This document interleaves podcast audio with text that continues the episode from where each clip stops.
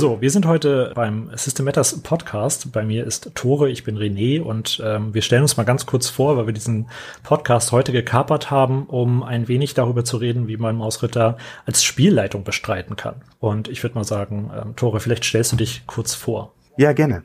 Hallo, ich bin Tore. Ich ähm, spiele jetzt seit ein paar Jahren Rollenspiel, auch äh, viel aus dem Verlag und freue mich, dass ich heute hier sein kann, um ein wenig mit dir darüber zu reden, äh, was für Tipps und Tricks wir euch mitgeben können für die Spielleitung in Mausritter. Genau, du hast ja auch bei Shay irgendwie schon das Spiel vorgestellt und gleichzeitig einen One-Shot geleitet. Also du hast ja Hands-on-Erfahrung sozusagen mit Mausritter. Kurz zu mir dann einfach nur. Ich bin René, falls man nicht, mich nicht kennt. Ich bin äh, der Redakteur für Iron Sworn jetzt, äh, nachdem Stefan das abgegeben hat an mich und habe das Layout gemacht für Mausritter und auch das Fanzine, die Eichenweide, was man vielleicht schon gesehen hat. Das sind so wahrscheinlich die wichtigsten Eckpunkte für Mausritter gerade. Und dann würde ich mal direkt loslegen. Wir haben so ein paar Punkte, die bei Mausritter relativ spannend sind, die jetzt nicht unbedingt nur aufgrund Mausritter äh, einen interessante, äh, interessanten Aspekt haben für die Spielleitung, aber der erste Punkt ist vor allem aufgrund von Mausritter sehr, sehr spannend. Was wäre denn das erste Tore, was wir den Leuten mitgeben wollen? Genau, und zwar ist es eine große Regel bei der Spielleitung von Mausritter, was auch im Buch, glaube ich, so steht, dass nämlich lass die Welt riesig erscheinen, lass die Welt groß erscheinen. Wir reden hier tatsächlich nicht von dieser typischen Abenteurergruppe, wie man sonst vielleicht kennt, sondern wir reden von der Perspektive eines kleinen Nagetiers, was einfach eine für sie selbst riesige mystische Welt einfach erkundet und Dinge, die für uns jetzt einfach ganz normal scheinen oder auch vielleicht klein oder so, können für eine kleine Maus schon unglaublich riesig und geheimnisvoll erscheinen.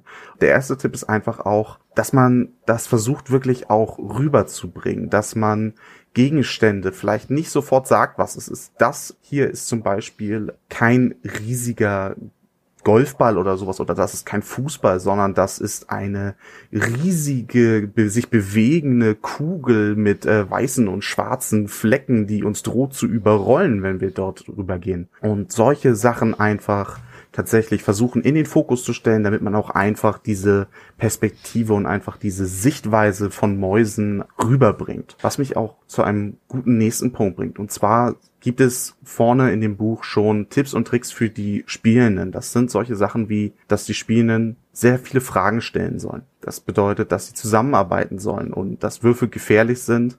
Und genau diese Punkte können wir uns als Spielleitung tatsächlich auch nehmen und so ein bisschen gucken, was wir davon von, für unsere, für unser Spielleiten ableiten können. In dem Fall stelle viele Fragen bedeutet für uns als Spielleitung, dass wir es auch zulassen müssen und auch befürworten sollten, wenn die Spieler viele Fragen stellen. Und ähm, Würfel sind gefährlich, ganz wichtiger Punkt. Schlaue Ideen müssen nicht ausgewürfelt werden. Das bedeutet, dass man nicht alle Nase lang für jede Kleinigkeit vielleicht einen Würfelwurf irgendwie von der Gruppe verlangt, auch wenn man es vielleicht äh, aus anderen Spielen irgendwie kennt, dass man da versucht, sich ein wenig zu sensibilisieren und ein wenig versucht umzudenken. Genau, da, da kommen wir, glaube ich, gleich nochmal im Detail ein bisschen drauf eingehen. Ich finde auch als Gegenthese, vielleicht kann man diese Tipps und Tricks ja auch irgendwie ansehen. Also im Endeffekt, das alles, was für die Spielenden gilt, ähm, als, als Spielleitung unterstützen. Das ist ja das, was du eigentlich sagen möchtest. Genau. Das ist so ein bisschen die zwei Seiten derselben Münze, da wir ja auch äh, mit den Spielenden, also mit der Gruppe spielen und nicht gegen die Gruppe spielen, dass man da versucht, sich gegenseitig zu ergänzen und Raum zu lassen. Hm, sehr gut. Vor allem äh, der letzte Punkt ist irgendwie ganz spannend, weil du sagst, nicht gegen die Gruppe spielen. Kämpfe verbissen. Also es kann sein, dass äh, Mäuse in dieser gefährlichen Welt das leben lassen. Das ist aber gar nicht so tragisch, weil das Auswürfeln neuer Mäuse relativ schnell geht. Äh, man sollte aber dennoch sich bewusst sein, dass das rasend flott passieren könnte. In meinen Runden ist das noch nie passiert, aber so, ich sag mal so, die, die Mäuse sind nicht aus Stein. Wenn da so ein, so ein kleiner Baumstamm gegenfliegt oder so, dann sind vielleicht die Trefferschutzpunkte auch direkt mal auf Null. Und man kommt so in diesen, es wird langsam gefährlich Modus. Richtig. Das ist ja auch das, was du, glaube ich, meintest mit, ne, also bei Würfeln, äh, wenn es gefährlich ist, sozusagen, muss man halt gucken, wie das äh, sich dann darstellt und äh, worauf man würfelt. Und ich glaube, ein Punkt, äh, den man hier an der Stelle noch erwähnen kann, ähm, es steht im Spielleitungsteil von Mausritter, und zwar die Gefahren soll man auch verkünden.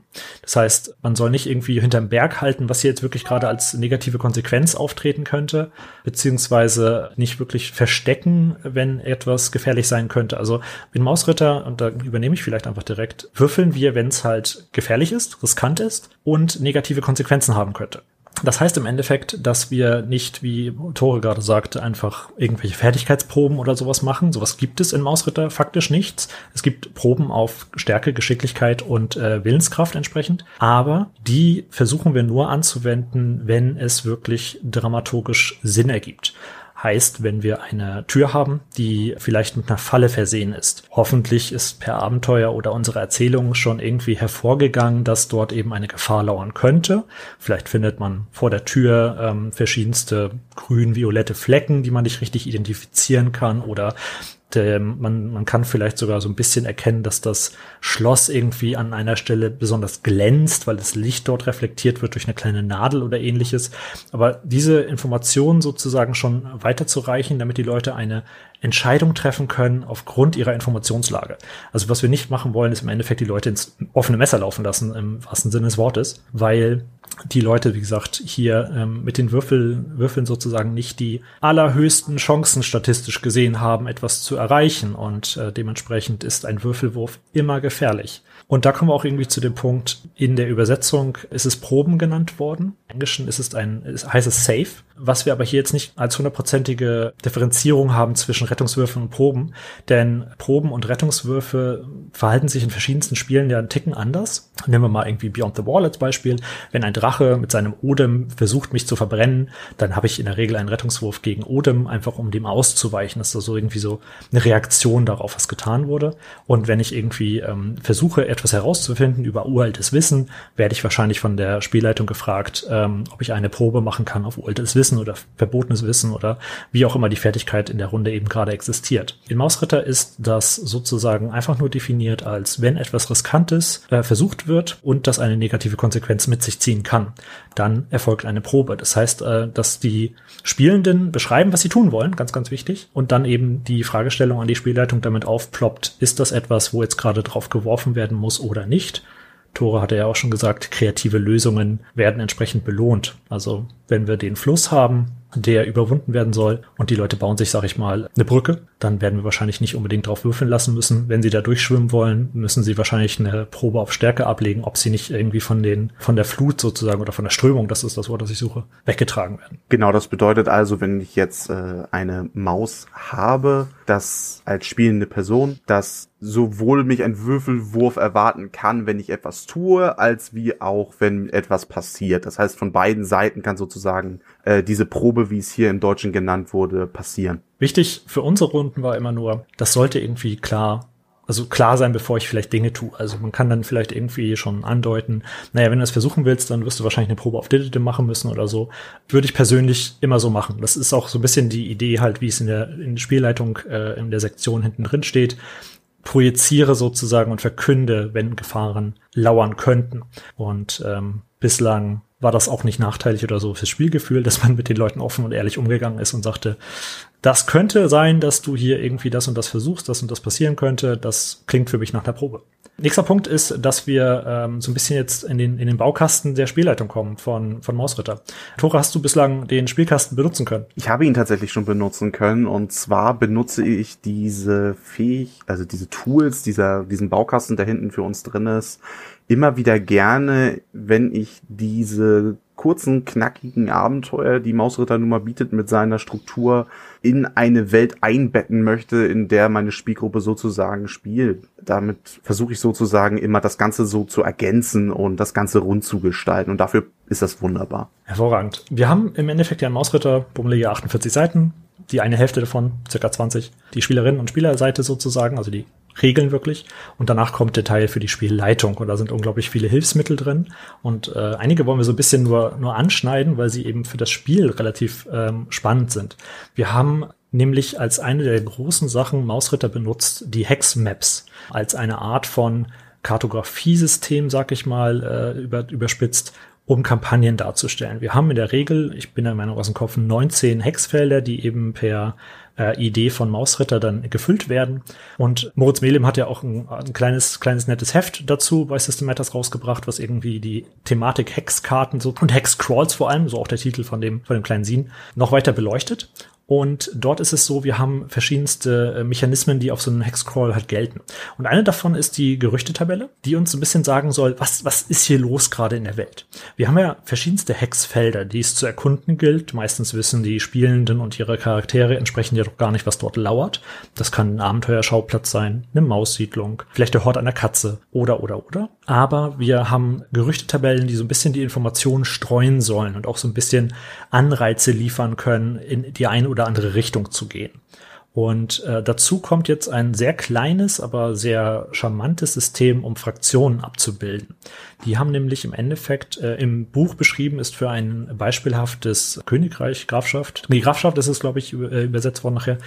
Für eine Grafschaft gibt es drei Fraktionen dort und eine davon ist zum Beispiel äh, ein Katzenherzog, der Balthasar. Und äh, der hat natürlich Ressourcen, irgendwas, was ihm sozusagen bei seinen Zielen hilft und der hat Ziele. Und mit diesen Informationen sozusagen zwischen den Sessions würfelt die Spielleitung aus, äh, wie weit kommt halt sozusagen Balthasar jetzt mit seinen Bestrebungen ähm, während der, also zwischen der ersten und der zweiten Session oder in welcher Session auch immer ihr seid. Jetzt kommt der Punkt, irgendwann erreicht dieser, äh, diese, diese Katze seine Ziele. Und ähm, wie verkünden wir das sozusagen jetzt, dass die Welt sich in Anführungszeichen weitergedreht hat? Also die Welt lebt dadurch, dass diese Fraktionen als, als Mächte der Regionen agieren.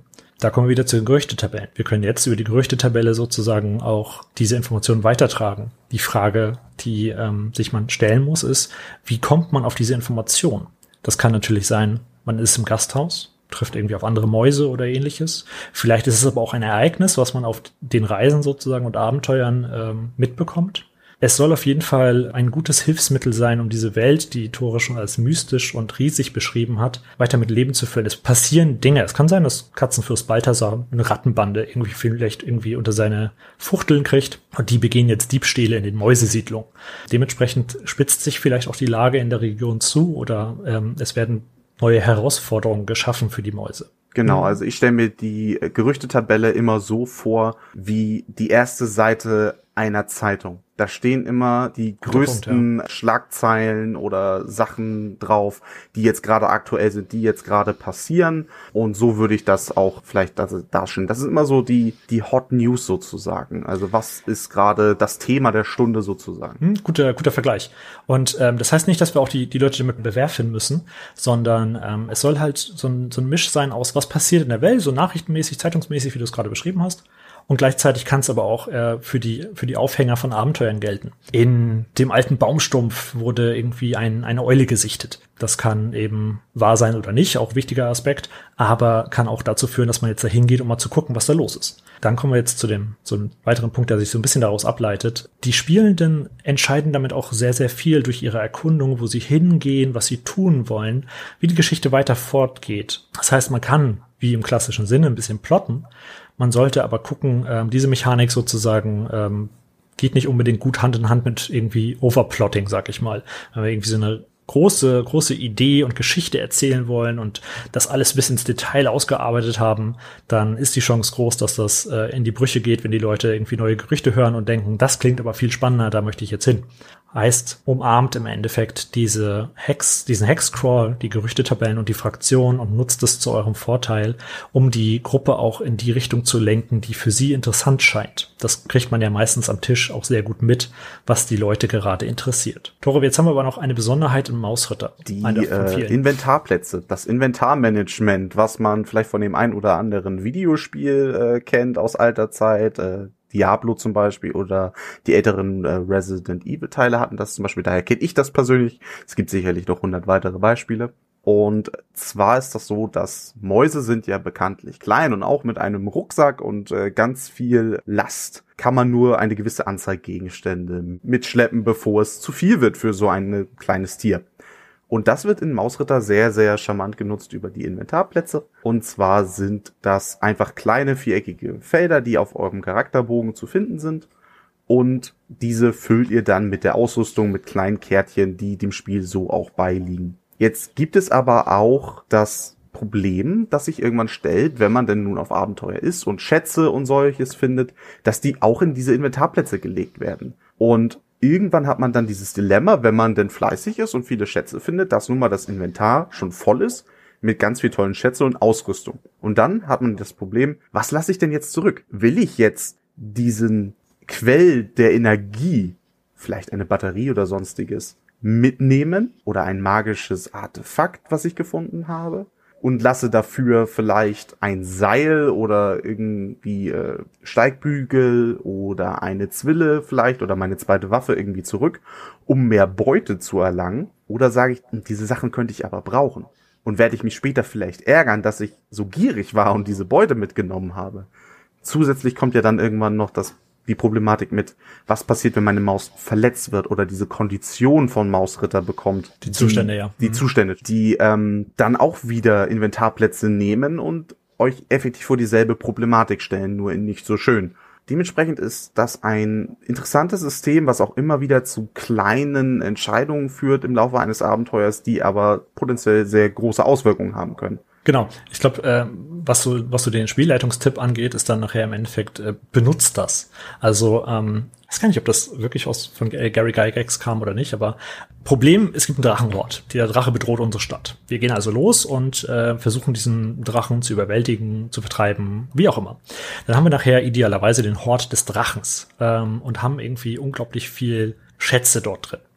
Das ist aber alles in Kupfermünzen. Das heißt, wir haben da unglaublich viel Geld, aber alles ist in Kupfermünzen und die Frage ist also, wie kriegen wir das jetzt aus diesem Hort in unsere Stadt?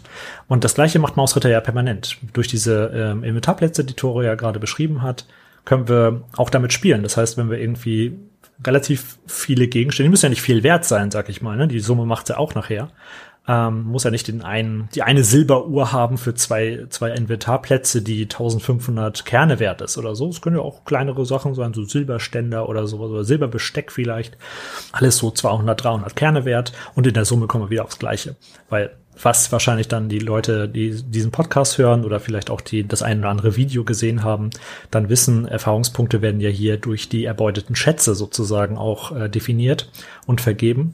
Dementsprechend ist das Finden von äh, Wertgegenständen ja schon irgendwie relativ spannend.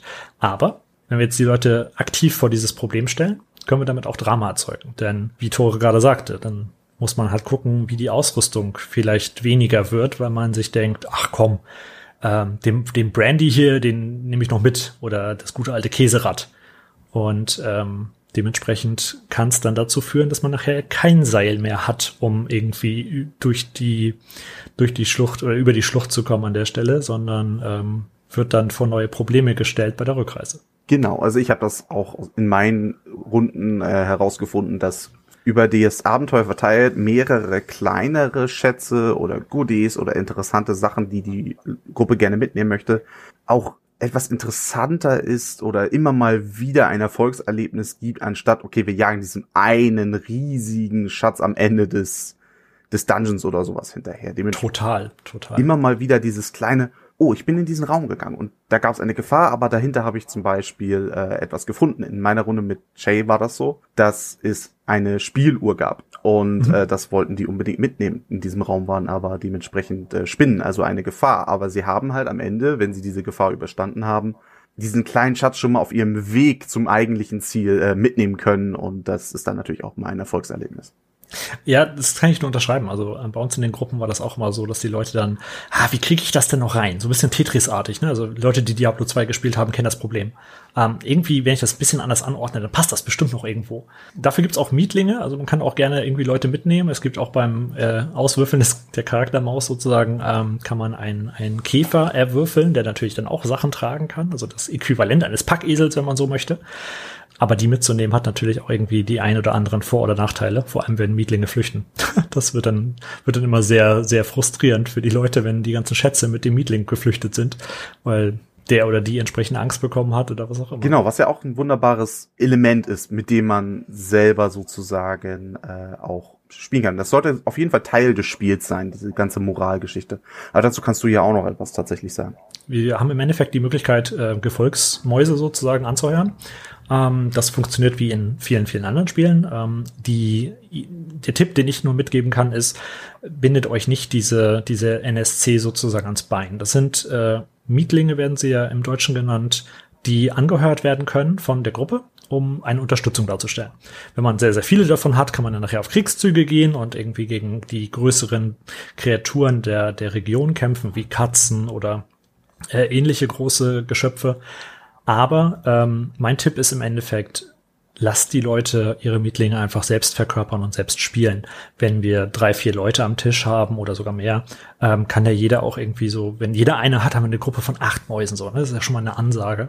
Aber man muss jetzt nicht irgendwie, man hat als Spielleitung sehr, sehr viele andere Sachen zu tun sozusagen, ähm, wo die Gruppe dann gerne aushelfen kann. Und bei uns funktionierte das immer ganz gut, dass die Leute dann diese Zweitcharaktere in Anführungszeichen ähm, selbst verkörpert haben. Das ist auch ein wichtiger Punkt. Falls eine Maus eben tödlich verletzt wird, kann man daraus aus diesem Mietling natürlich auch weitere Charaktere für die Zukunft direkt schnitzen und kann dann einfach sagen, ich übernehme jetzt meinen Mietling Joseph. Genau, das ist, ich finde es auch immer ganz interessant, wenn Leute diese Mietlinge selber spielen, dass auch automatisch eine Bindung zu diesem Mietling selbst aufgebaut ja. wird, was natürlich später, wenn man es dann als Charakter übernimmt, natürlich viel, viel interessanter ist. Und das, ich habe halt gemerkt, dass die Gruppe sich halt mehr mit diesen Mietlingen beschäftigt und mehr mit ihnen interagiert und sie noch ein bisschen mehr ins Herz wachsen, wenn sie tatsächlich selber verkörpert werden, anstatt dass die Spielleitung da jetzt was vorgibt, was natürlich mehr Arbeit auch ist. Dementsprechend ja, komplett, wo ich gerade drüber nachdenke. Wir haben einen Punkt, den hast du bei den Tipps und Tricks für die Spielenden unterstützen ja auch irgendwie mit angesprochen, aber den haben wir noch nicht gar nicht genannt. Und zwar, die Leute sollen zusammenarbeiten, so als Gruppe. Das ist ein Tipp, den äh, Isaac Williams mitgibt, wenn man Mausritter spielt. Gilt natürlich auch irgendwie in vielen anderen Bereichen. Hier heißt es aber auch, die Leute können Pläne schmieden. Und ich als Spielleitung kann die Leute damit auch unterstützen, indem ich sage, naja, wenn ihr irgendwie da und dahin gehen wollt und vielleicht diskutieren sie gerade, wie sie Sachen mitnehmen oder dass das viel zu gefährlich ist oder was auch immer, ähm, kann man ja auch mit Mietlingen dann arbeiten und sagen, hey, ihr könnt ja auch gerne sonst irgendwie mal gucken, ob jemand euch unterstützt, euch irgendwie hilft dabei, ähm, ob ihr Unterstützung findet in Verbündeten und ähm, da sozusagen auch den Leuten so ein bisschen helfen. Man muss natürlich nicht irgendwie, ne, man soll ja auch nicht alles vorkauen, das wäre ja langweilig, aber so gerne auch irgendwie einstreuen, was, was zum Beispiel die Leute vielleicht gerade einfach nicht auf dem Schirm haben. Also vor allem mit Neulingen oder so, vielleicht wissen die gar nicht, dass man Mietlinge anheuern kann oder sowas, ne? Mal als Regelmechanik gesprochen. Ähm, rein erzählerisch geht natürlich sehr, sehr viel. Gleichzeitig kommen wir jetzt aber zu dem Punkt, ähm, zu Mietlingen gibt es auch noch eine weitere Sache, und zwar die Moral. Wenn die Mietlinge eben in Situationen kommen, die gefährlich oder vielleicht sogar angsteinflößend sind, gibt es eine Moralprobe, die abgelegt wird. Damit wird eigentlich geguckt, dass die ähm, Gefolgsleute, ob die sozusagen standhaft sind und bei der Gruppe bleiben oder eben flüchten. Ich habe festgestellt, dass das ein, eine Mechanik ist, die man vielleicht nicht allzu häufig einsetzen sollte, ähm, je nach Situation halt. Aber das kann zu unglaublich spannenden Situationen führen. Denn nehmen wir mal an, wir haben diese Inventarplatzproblematik, die Tore schon angesprochen hat. Und ich lege jetzt meine Ersatzausrüstung irgendwie auf, auf Samantha oder so und die äh, fängt an zu fliehen. Dann läuft halt auch einfach dieses Inventar weg. Das heißt, ähm, das kann zu, zu den äh, Verfolgungsjagden führen, äh, vielleicht aber auch zu Situationen, wo man die, diese Gefolgsmaus im Endeffekt dann versucht zu beruhigen. Also das kann auf rollenspielerische Art und Weise unglaublich viele äh, verschiedene Facetten annehmen. Vielleicht zum, fast zum Abschluss, Tore, wir haben aber noch einen Kampf und da gibt es auch eine Besonderheit, wo du dann schon Gedanken zu hattest, die du teilen wolltest. Genau, und zwar kennt man das vielleicht aus anderen Spielen. Wir haben drei, vier Spielfiguren, die, wie gesagt, von der Gruppe übernommen werden. Und das erste Abenteuer ist der Kampf gegen zwölf Goblins irgendwo unten im Keller. Und in vielen anderen Spielen haben wir einen sogenannten Trefferwurf. Das heißt, wir ermitteln erstmal, ob überhaupt getroffen wurde, bevor wir dann den Schaden auswürfen. Das haben wir ja in Mausritter effektiv nicht. Dadurch ist halt jeder Wurf oder jeder Angriff automatisch ein Treffer und wir gucken nur, wie stark dieser Treffer ist. Das führt uns dann zu der Problematik mit den zwölf Goblins, wo das sonst zum Beispiel über einen Trefferwurf geregelt wird. Gut, der Goblin hat einen unglaublich niedrigen Trefferwurf, deswegen kann ich davon zwölf gegen die Party werfen, weil die treffen sowieso nicht. Das haben wir halt in Mausritter nicht, deswegen müsst ihr unglaublich aufpassen, dass ihr eure Gruppe nicht überwältigt mit Gegnern, weil das ansonsten unglaublich schnell den Bach runtergeht. Das hatten wir in der Spielrunde, die ich mit Shay hatte, auch. Ganz zum Schluss, das waren eine gute Handvoll Gegner und das ist dann auch sehr schnell für die Gruppe sozusagen den Bach runtergegangen, da sie halt sich keinen wirklichen Vorteil verschafft haben vorher und keinen wirklich sehr, sehr ausgefeilten Plan hatten, wie sie das Ganze überrumpeln wollen, sondern relativ einfach reingestürmt sind, hatten sie gegen diese Überzahl an Gegnern einfach sehr schlechte Karten. Haltet das einfach im Hinterkopf, dass ihr nicht in diese vielleicht teilweise gewohnten Muster verfallt, okay, viele Gegner, epischer Kampf, weil das führt sehr, sehr schnell auch zu sehr viel episch toten Mäusen. Genau, ich, ich kann da noch ein bisschen, bisschen erweitern. Und zwar, wir müssen nicht unbedingt jetzt auf Balancing oder sowas achten. Ne? Das ist gar nicht die Aussage, die getroffen werden möchte. Aber mit den vorherigen Punkten, die wir ja schon hatten, sind wir so ein bisschen, also ist die Gefahr halt ersichtlich, schrägstrich bekannt. Und auch nicht alle Feinde sozusagen müssen ja im Kampf bewältigt werden. Ne? Also das sind ja alles so Wege und Mittel, wo man mit guten Plänen oder mit Informationen auch vielleicht diese Ratten umgehen kann oder vielleicht kann man sie auch mit einer Falle irgendwie beschäftigen oder vielleicht sogar überwinden oder oder oder. Es kann ja wirklich sein, dass angenommen wir haben so einen Kult, da werden ja nicht drei Mäuse, äh, drei Ratten sein oder sowas, da werden wahrscheinlich keine Ahnung fünf, sechs, vielleicht zehn. Äh, das ist ja eine, eine ernsthafte Bedrohung dann für unsere Gruppe von vier Mäusen von mir aus. Aber was auf jeden Fall ich unterstützen kann, ist jeder Treffer, also jeder Angriff trifft. Das heißt, äh, Kämpfe gehen nicht nur schnell, sondern können auch schnell in die eine oder andere Richtung eskalieren.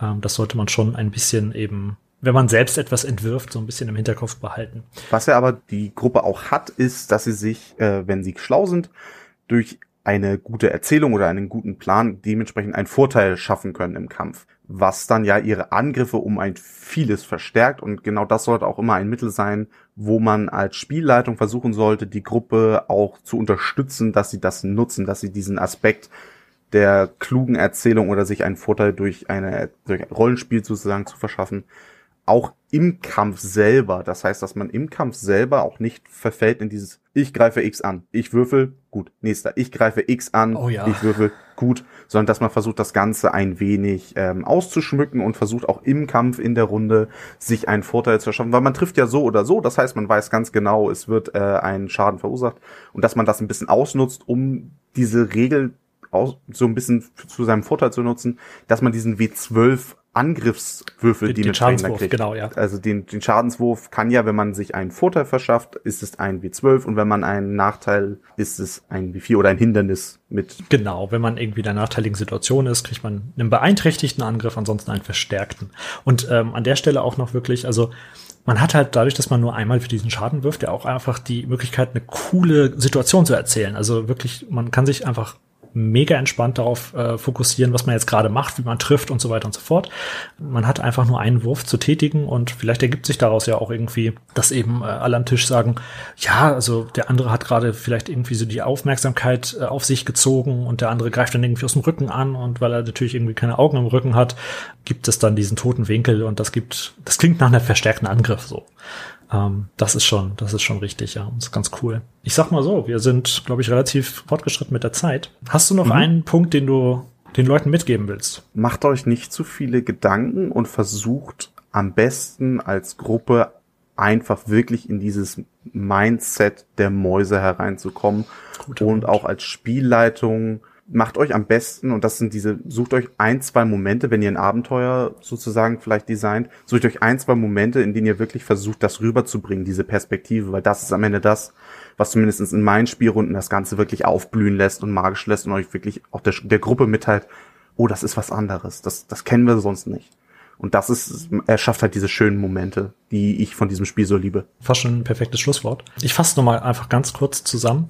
Wir haben darüber gesprochen, was eben der Abschluss war, die Welt mystisch darzustellen, also Sachen nicht direkt zu benennen, sondern zu umschreiben, damit die Ideenwelt sozusagen der Leute am Tisch angeregt wird. Was könnte das sein? Weil meine Maus kennt vielleicht irgendwie ähm, Spielmittel nicht. Das ist eine blaue Flüssigkeit, äh, die irgendwie auch noch blubbert. Ähm, dann haben wir natürlich den Punkt gehabt, die Spielenden haben in der äh, Sektion des Regelwerks eben Tipps und Tricks, dass wir die aufgreifen können und unterstützen können ähm, um einfach genau diese Spielweise, die Mausritter eben versucht zu erreichen, dann eben zu fördern. Die Würfel selber äh, aufzupassen sozusagen, wann eine Situation riskant ist und zu negativen Konsequenzen führen kann, um dann zu äh, ermitteln sozusagen, ist das eine Probe wert oder sozusagen geht das einfach glatt oder es funktioniert einfach gar nicht. Ähm, wenn wir verschlossenes, verschlossene Tür haben, aber keine Mittel, das Ding zu öffnen, dann ist die Tür vielleicht einfach verschlossen und kann nicht wirklich einfach, also man kann ja nicht aus Luft und Liebe eine verschlossene Tür öffnen. Dann haben wir die Spielleitungswerkzeuge, die im Regelwerk sind, den Hexcrawl, die Gerüchtetabellen, die Fraktion, Lass die Welt lebendig erscheinen, spielt mit den Gerüchten wie mit einer Zeitung, gibt die Informationen weiter. Was sind so die gerade heißen Neuigkeiten und der Tratsch und Klatsch sozusagen, der aber zu Abenteuern führen kann. Die Problematik der Inventarplätze, viele kleine Schätze vielleicht eher anstatt große, die einen, einen großen Wert auch haben, sondern damit die Leute mit diesen äh, Inventarplätzen eben auch an ihre Grenzen kommen, um dann irgendwie dieses, was nehme ich mit, was brauche ich vielleicht für die Rückreise Moment haben. Und zu guter Letzt eben die Mietlinge mit der Moral, die auch gleichzeitig als neue Charaktere gelten können, die eine Bindung haben, wenn die Spielenden die Mietlinge selbst verkörpern, damit auch die Spielleitung, also euch entlasten und eben bei Kämpfen aufpassen, dadurch, dass wir immer treffen, eskaliert das, je nachdem wie viele Gegner man hat oder Teilnehmer im Kampf oder Teilnehmerin, äh, in die eine oder andere Richtung relativ schnell, aber gleichzeitig dadurch, dass wir immer treffen, haben wir natürlich die Möglichkeit, eine coole Erzählung zu machen, die auch die vorteilhaften Positionen oder nachteiligen Positionen beschreiben und damit eben den Schaden entweder beeinträchtigen oder verstärken. Dann würde ich sagen, das reicht, glaube ich, erstmal für einen guten Einblick, oder? Also hoffe ich zumindest. Ja, ich glaube, wir haben die wichtigsten Punkte abgeklärt. Ja, dann wünsche ich euch ansonsten eine gute Käsejagd und lasst euch nicht von Katzen erwischen.